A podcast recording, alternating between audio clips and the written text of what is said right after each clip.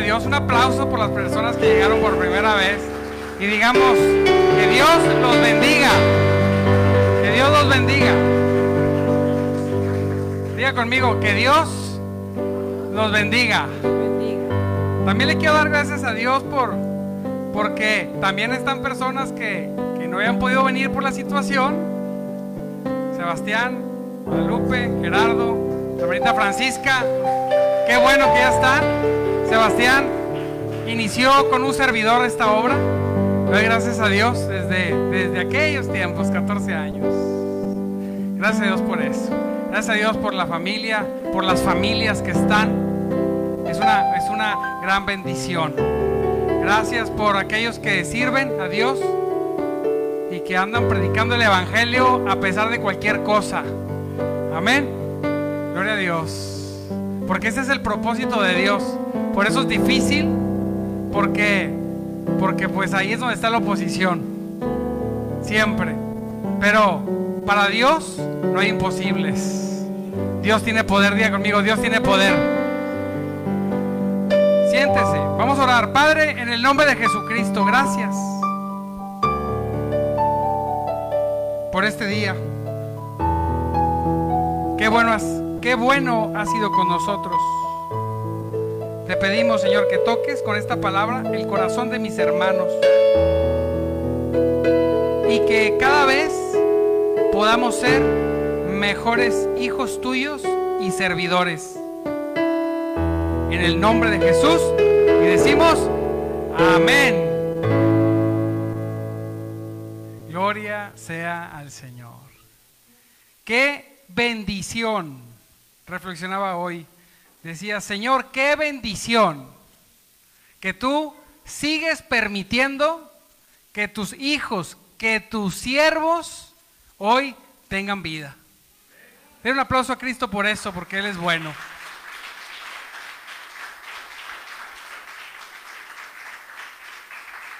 Y hoy vamos a hablar, mire, de un tema que, que Dios también ha estado tratando siempre con un servidor, y es que entre la verdad y la realidad, digan conmigo, verdad y realidad, hay un trecho. ¿Sí? Una cosa es conocer la verdad y otra cosa es que esa verdad se manifieste como realidad en mi vida. Amén. No basta, no basta con conocer la verdad, hay que aceptarla, diga conmigo, hay que aceptarla. Y hay que vivirla. ¿A quién le gustan las bendiciones de Dios? ¿A quién le gustan? Gloria a Dios. A todos nos gustan las bendiciones de Dios. Los que digan o los que no digan, todos, todos queremos el favor de Dios. Todos queremos que aquel Dios guerrero poderoso esté con nosotros. Amén. Gloria a Dios por eso. Y Dios quiere también. Dios quiere también eso para nosotros. Pero, mire, nos gusta ir de gloria en gloria. ¿A quién le gusta ir de gloria en gloria? De victoria en victoria. Amén. Nos gusta. Es, es algo espontáneo del ser humano querer ser bendecido.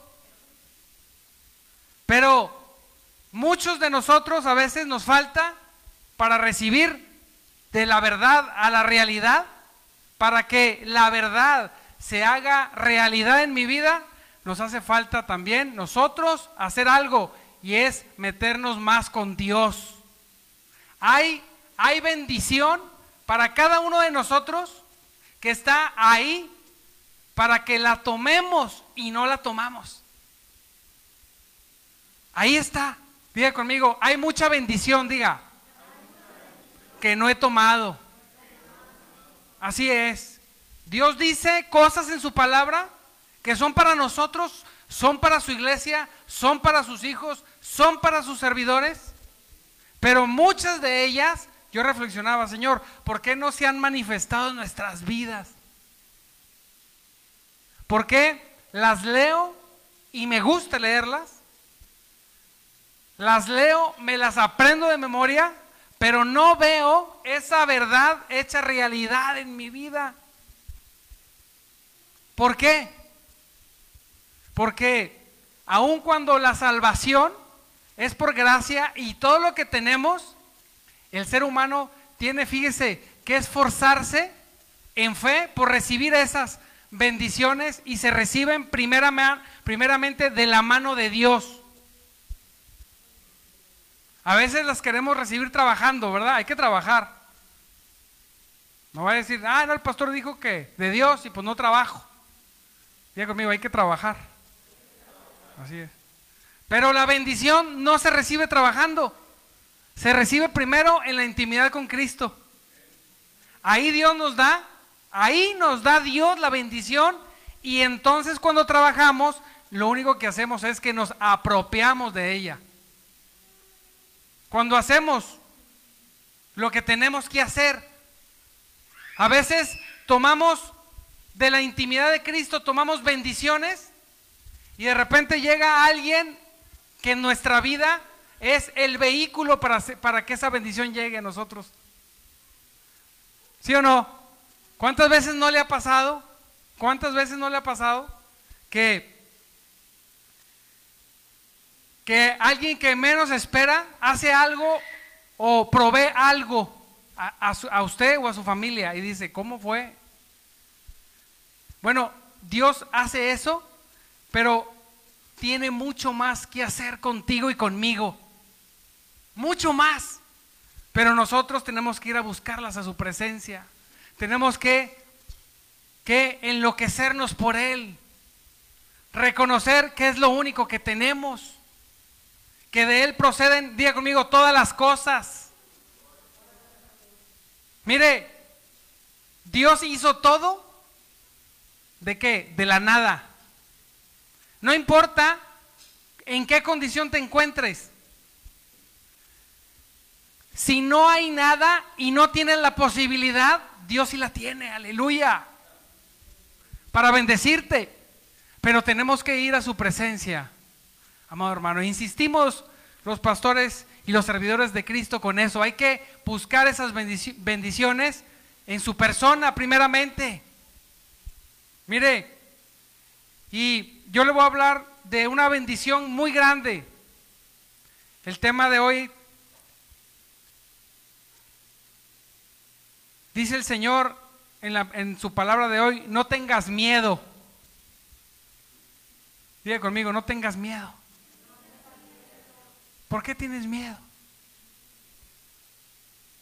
No, pastor, yo no tengo miedo. No, sí, el Señor dice que en su casa hay personas que tienen miedo.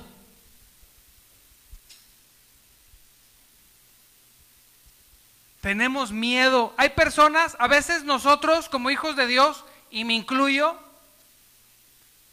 hacemos las cosas por miedo y no por fe. Dejamos de hacer las cosas por miedo y no por fe. ¿Qué es lo que hace que tú hagas las cosas? ¿Miedo o fe? ¿Qué es lo que hace que dejes de hacer algunas cosas? ¿Miedo o fe? Algunos miedos. Pero debe ser por fe.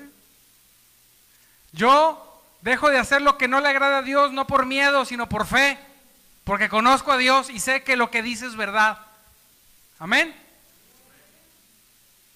Y hacemos lo que tenemos que hacer, no porque Dios nos vaya a castigar, sino porque tenemos fe. ¿Quién tiene fe? Pues Dios dice que algunas veces has tenido más miedo que fe. ¿Y Dios te está acusando? No, dice la palabra que Él no vino a acusarte, Él vino a perdonarte. Dale un aplauso a Cristo por eso, porque Él está aquí para perdonarnos. Es un Dios de oportunidades. Mientras que respires y vivas, Él da oportunidades. Ahí estamos nosotros con temor. ¿Qué va a pasar? ¿Qué vamos a hacer? ¿Qué es lo que está sucediendo? ¿Seré capaz de resolver esto o de resolver aquello? Dice el Señor en su palabra, no tengas miedo. Dice la palabra en Isaías 43, 1, dice, escucha al Señor, quien te creó. Oh Israel, el que te, el que te formó, dice, no tengas miedo. Qué terrible es el miedo. ¿Quién ha tenido miedo? El miedo te paraliza. Mira, el miedo, incluso cuando se apodera de ti, hace que no, que no puedas ni siquiera buscar a Dios. Sentimos que hasta perdemos tiempo. No, no, es que tengo que actuar. Porque tengo miedo. Y Dios dice, en su palabra. Mira, Él dice, esto es una verdad. Diga conmigo, verdad. No tengas miedo, dígalo, no tengas miedo. Pero ¿en qué momento esa verdad se va a convertir en una realidad en tu vida? Que seas una persona sin miedo, pero con mucho temor a Dios. Son cosas diferentes. Qué hermoso poder vivir sin miedo, confiado en Cristo. ¿Quién cree que Cristo tiene el control de las cosas? ¿Lo crees? Dice la, que Él sostiene todo, todo con la palabra de su poder.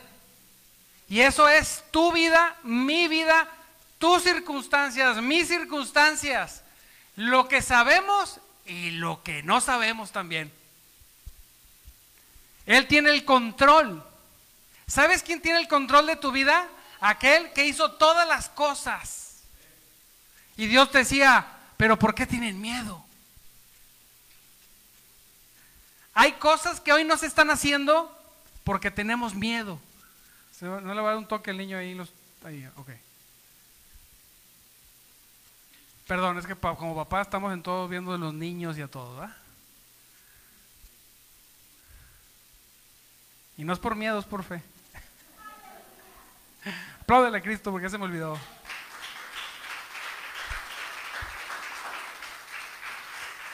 Entonces, el Señor insistía, no tengas miedo. ¿Cómo hago? ¿Cómo hago para que la fe, para que la certidumbre, para que el gozo se apodere de mí y no el miedo? Mira, muchas cosas no vas a lograr si tienes miedo. Las personas llegan a un lugar, un servidor está en ventas y cuando llegas a un lugar a ofrecer tu producto, si llegas con miedo, hay algo bien seguro, no te van a comprar. Porque los clientes huelen el miedo. Si hay inseguridad, date que no te corran de donde andas. Pero cuando estás con seguridad, cuando no tienes miedo, cuando sabes quién es el proveedor y el que va contigo, entras a donde sea. Me decían, ¿no te cansas de recibir puros nos? Dije, no, hombre, yo predico el Evangelio, normalmente todos dicen que no. Estoy trabajadísimo con eso. ¿Qué tan trabajado estás? ¿Cómo te comportas? ¿Cómo te desenvuelves? Ese sueño que Dios puso en tu corazón, ¿por qué no lo haces? Por miedo. Y Dios dice, hey, escúchame, yo te formé. No tengas miedo. Y oraba Dios, Señor, esa es una verdad gloriosa. Está saliendo, sale de tu boca. Señor, todos los días me dices, no tengas miedo. Señor, pero esa verdad yo necesito que se haga una realidad. Y el Señor nos, lleva a que todo se hace realidad solamente, mira bien, en su presencia. Yo no sé cuál sea tu tiempo con Dios diariamente, no, lo, no sé.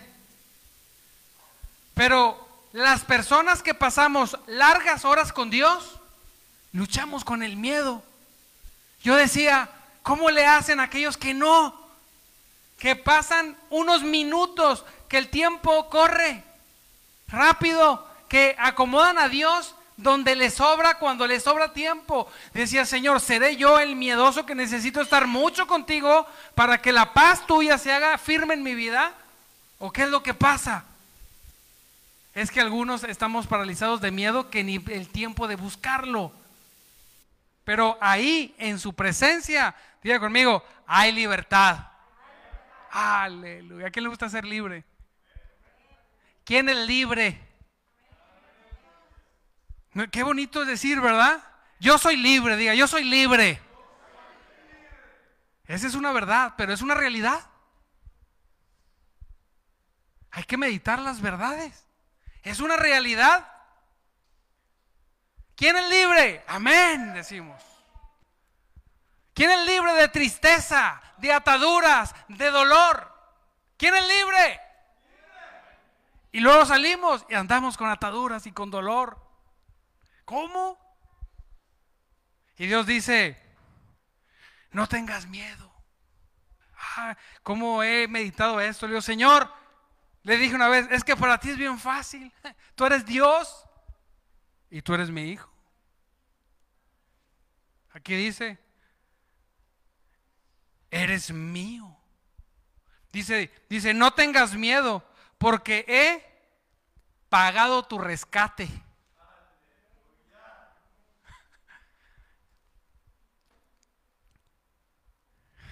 Estoy en la nueva traducción viviente. Yo he pagado tu rescate.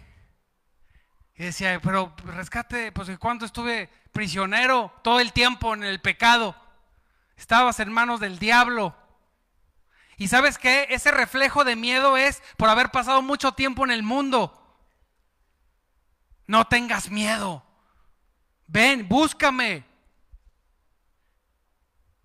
Pero queremos ser libres, pero no queremos pasar un tiempo con Cristo. Me dice un hermano, pero pastor, mire, no se ofenda, le voy a preguntar algo.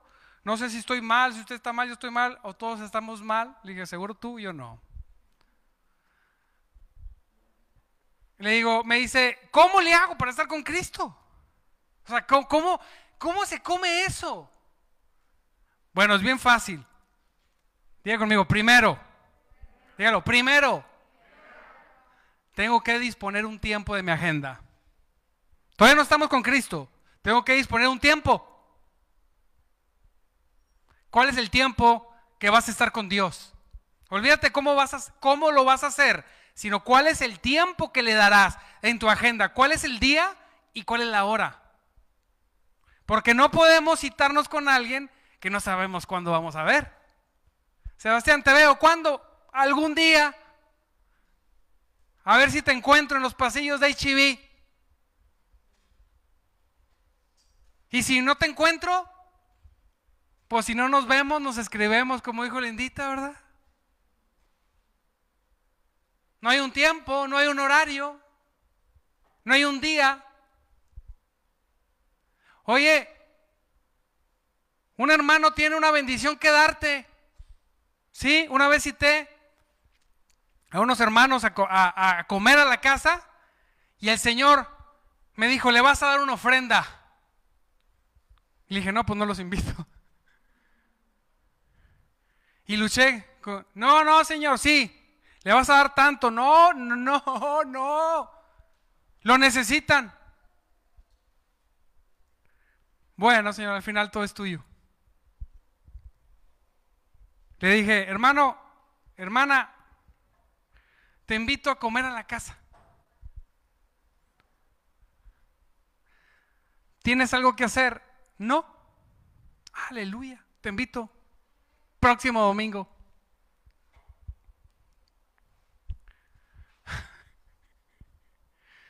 Y luego el próximo domingo me canceló. Y le dije, Señor, ¿qué hago con la ofrenda? No se la vas a dar. Prefirió el mundo.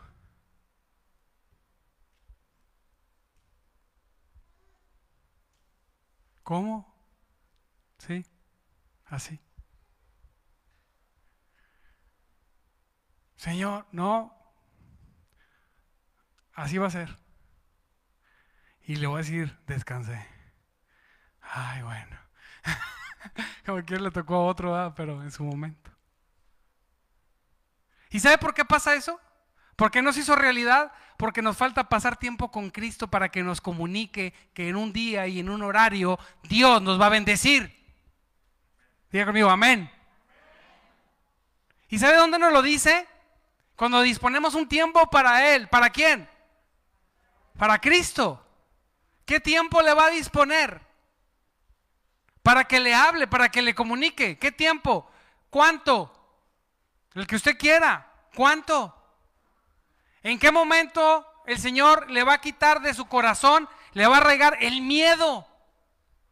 Si no pasamos tiempo con Él. Y entonces nuestro desenvolvimiento es al 50% de lo que podría ser. Voy a obtener poco de lo que está puesto en la mesa porque tengo miedo. No voy a ser sabio para escuchar la voz de Dios que me diga, vas a ir a tal lugar porque ya le dije que hiciera esto por ti. Estamos desconectados, diga conmigo, desconectados. Así es, pero siempre podemos conectarnos a Dios. Y Él dice, hijito, yo no estoy condenándote, yo te vine a perdonar. Yo soy un Dios de bendición. Todo el tiempo, todo el tiempo traigo bendición. ¿Por qué no me buscas? Tremendo.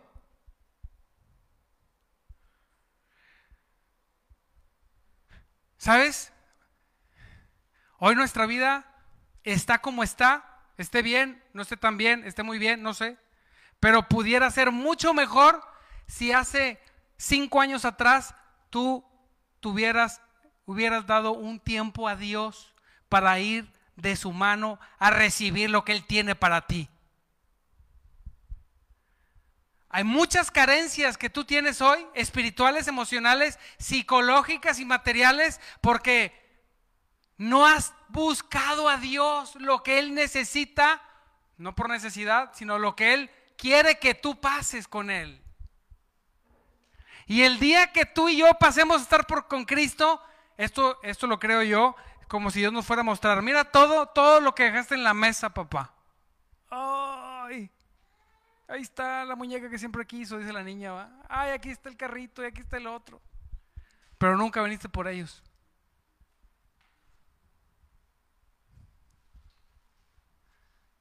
Nunca te diste un tiempo conmigo. Y Dios no lo está diciendo recriminándote. Él, diga conmigo, yo soy salvo. Eso es lo mejor. Pero qué padre ser un salvo bien bendecido. Qué precioso ser un salvo sin miedo. Aleluya. Goza, gozoso, feliz, que sonría, que se goce, que pueda cantar. Hay un, hay un gozo que no puede parar. O sea, que lo cantes de corazón. Qué precioso es que Dios ponga, inyecte eso en tu corazón. Dice, mire, fíjese, hijo eso. Ahí estaba uno atorado. Dice, mira, cuando pases por aguas profundas. Ah. Póngase de pie.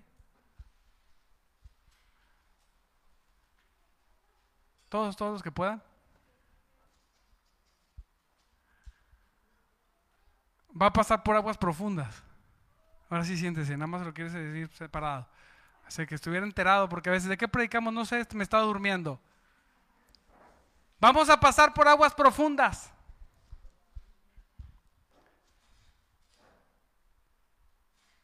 Señor, ¿y podrás evitarlas? No. Vas a pasar por aguas profundas. Pero yo estaré contigo. ¿Eh? Cuando aprendimos a nadar, nos agarramos de mamá y papá, no, no me sueltes, no, no, no me sueltes. Así, bueno, así mis hijas, ¿verdad? Y entonces poco a poco las voy soltando y las traigo de la, mano. La chiquita, si la suelto, me deja de hablar una semana. No, bueno, no me sueltes. Y me aburro con todo. Pero si estoy con ella, está segura. Ella sabe que mientras yo la tenga agarrada, ella está segura. Y me grita, como si fuera un papá malo, no me sueltes, no te vas a soltar, mi amor. Qué precioso. Decirle a Dios, no me sueltes, Señor. dice el Señor, no te preocupes, yo estoy contigo. Pero esa es la verdad. La realidad es que cuando pasemos por aguas profundas, Él está contigo y tú puedes vivirlo como si no estuviera. El pánico se apodere de ti y cometas decisiones que te lleven a ahogarte. Cuando paso por aguas profundas le digo, Señor, tú estás conmigo. Sí. Seguro. ¿Le da seguridad o no le da? Mire, cuando pases por ríos de dificultad, ah, los cristianos pasamos ríos de dificultad. A veces nos venden el evangelio como que no, no, tú te llegas a Cristo y de ahí te salen alas y después todo es felicidad. No, cuando vienes a Cristo, te pones en contra de un mundo que todo el tiempo va a querer minar tu vida. Pero no puede hacerlo porque tienes a Cristo el vencedor. Así es. Quien lo cree y quien lo vive. Dice, cuando pases por ríos de dificultad, no te ahogarás. ¿Por qué? ¿Por qué cree? Porque Él está contigo. ¿Quién está pasando hoy una dificultad que no sabe cómo la va a resolver. ¿Hay alguien aquí? Uno. ¿Algún otro sincero? Dos. Tres. Seguro los demás también. Unos más unos menos. No tengas miedo. Él está contigo. ¿Y sabes qué? ¿Sabes qué es lo mejor? Que no sabes cómo lo vas a resolver. Aleluya. Porque ahí es donde Dios lo resuelve. Si tú sabes resolverlo, pues ¿para qué entra Dios? No, yo sé resolverlo, pastor. Ah, bueno. Como si Dios dijera, está bueno, pues dale. Señor, no sé cómo, no te preocupes. Yo estoy contigo, no te ahogarás. Pero tienes que creerlo. ¿Y sabes cómo lo crees? Buscándole constantemente. Todo el tiempo, todo el tiempo. Y luego dice, se pone más difícil. Dice, cuando pases por el fuego de la opresión. Aleluya. Una cosa es ahogarte y una cosa es quemarte. Reflexioné yo, yo no quiero morir ni ahogado ni quemado. Dice, pero ¿y si te dan a escoger qué? Pues ahogado, quemado me hace que está más feo. He perdido. No sé cuánto dura uno en morirse quemado, pero ahogado son unos minutos. Pero Señor, ni ahogado ni quemado. ¿Sí? Pero va a haber el fuego de la opresión. ¿Quién se ha sentido que le queman las entrañas? ¿Quién ha sentido el fuego de la desesperación y la impotencia? ¿Alguien de aquí? Ese más, mira, cooperaron más. ¿Sí? Hay gente que es pasada más por fuego que por agua.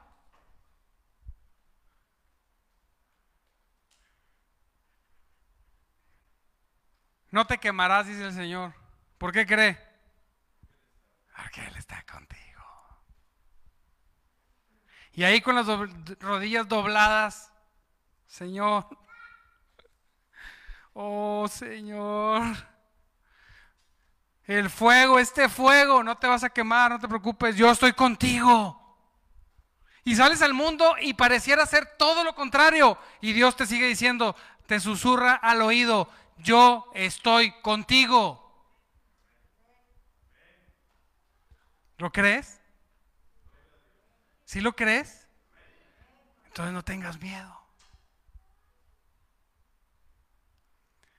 Dicen los que saben de la mente que el caos más grande está en nuestra mente que en la realidad.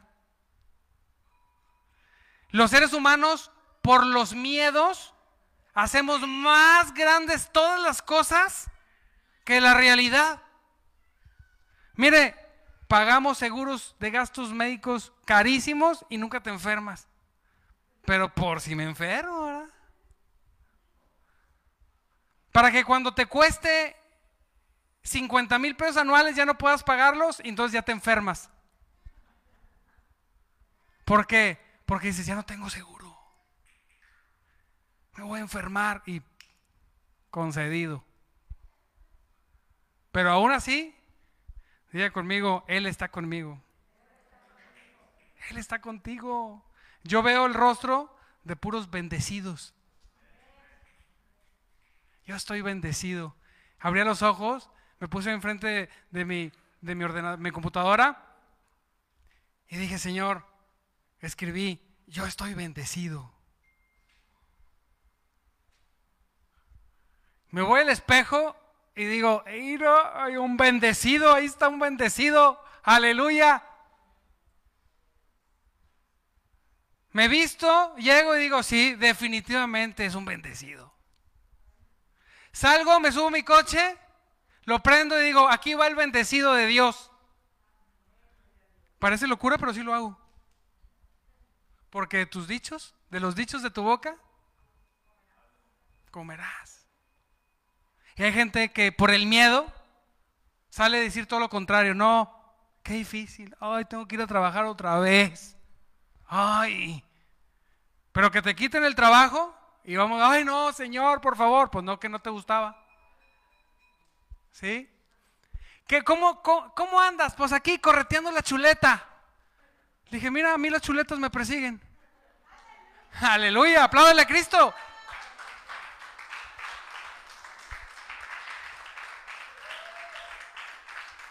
¿Sabe por qué? Porque la palabra dice que el bien y la misericordia te seguirán todos los días de tu vida. Pero ahí, ahí, andan, ahí andamos correteando la, la misericordia de Dios. Dice, no, a mí me persigue la misericordia de Dios. ¿A quién le persigue la misericordia de Dios? Sí, porque creemos. Correteando la chuleta, no, a mí me persigue las chuletas. ¿Sí? ¿A quién lo persiguen las chuletas? ¿Eh?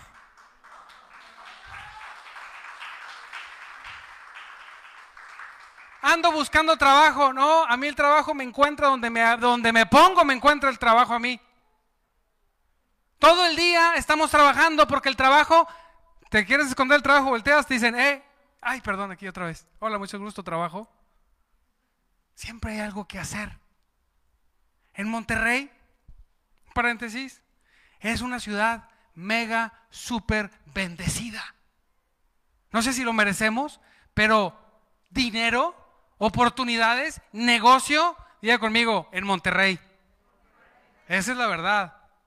Y como hijos de Dios, tenemos que tener esas oportunidades, conocerlas, saberlas. Nos deben de perseguir. El que no tiene en Monterrey es porque no quiere o no es hijo de Dios. Y hay para lo que quieras. Pero sabes qué? No tengas miedo. No te vas a ahogar. No te vas a, no te vas a quemar. Dice aquí, las llamas no te consumirán. Yo conozco personas que hoy están siendo consumidas en sus temores, en sus dolores, en sus miedos, en sus congojas, en sus culpas. Aleluya, ¿eh? es una aleluya de bebé. Y en el nombre de Jesús yo reprendo todo eso en mi vida. Porque somos bendecidos de Dios, porque le buscamos, porque lo aceptamos, porque lo amamos, porque esto no es un juego, porque esto es una realidad. Él tiene cosas preparadas mayores para ti y para mí. Y Dios dice solamente, ven, ven, date ese tiempo, establecelo, tiene el valor de perdurar. meses y años y vas a ver que cuando volteas atrás vas a poder decir, verdaderamente Jehová ha estado conmigo. Dice, pues yo soy el Señor, tu Dios, diga conmigo, mi Dios, el Santo de Israel, tu Salvador, di, mi Salvador. Una vez más, diga conmigo, mi Señor, mi Dios y mi Salvador. ¿Qué más quieres?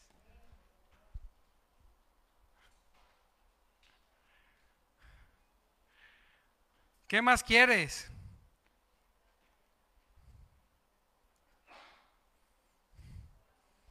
Aquí hay un verso que puse.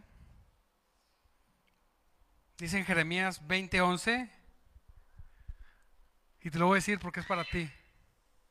Jehová está contigo como poderoso gigante.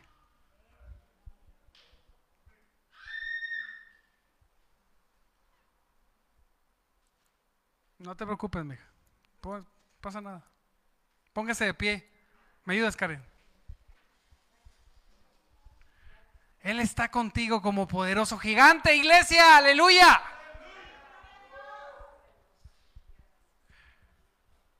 Cuando estábamos en la escuela, nos gustaba juntarnos con el más grandote. Casualmente era, yo el más grandote, pero le gustaba a la gente estar con el más grandote porque cualquier problema, pues estoy con el más grandote, ¿verdad? Y llegaban, oye Damián,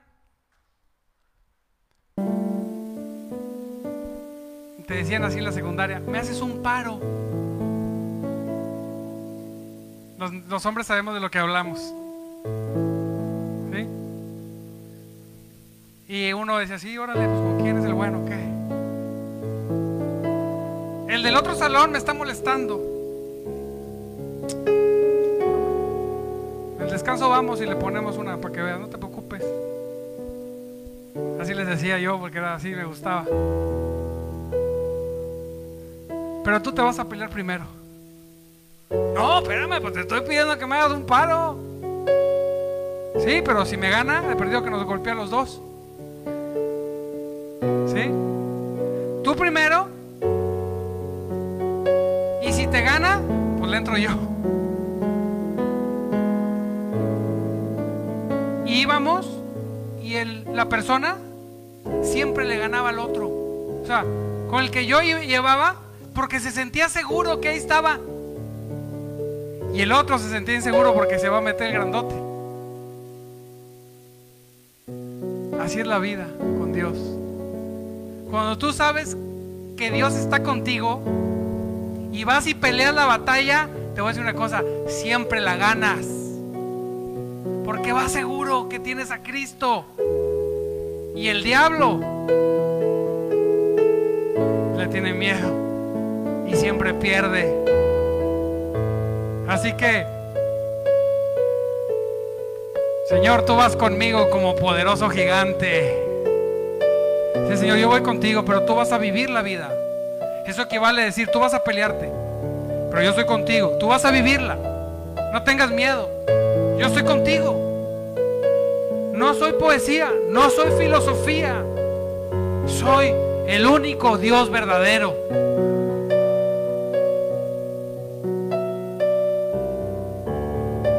Lo que dice Dios hoy es, van a seguir viniendo las pruebas. Los ríos profundos, las tormentas, el fuego.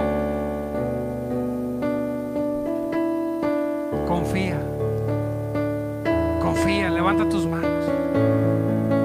Confía. Yo quiero orar hoy para que esa confianza se instale en tu corazón para que salgas aquí sin miedo, sin duda. Los que han venido por mucho tiempo, los que han venido por primera vez, estamos ante un Dios poderoso.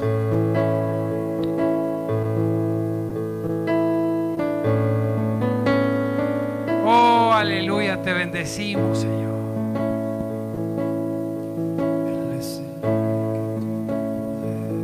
Llena sus corazones. Señor, instálales en su corazón, equípalos con la verdad que se haga realidad.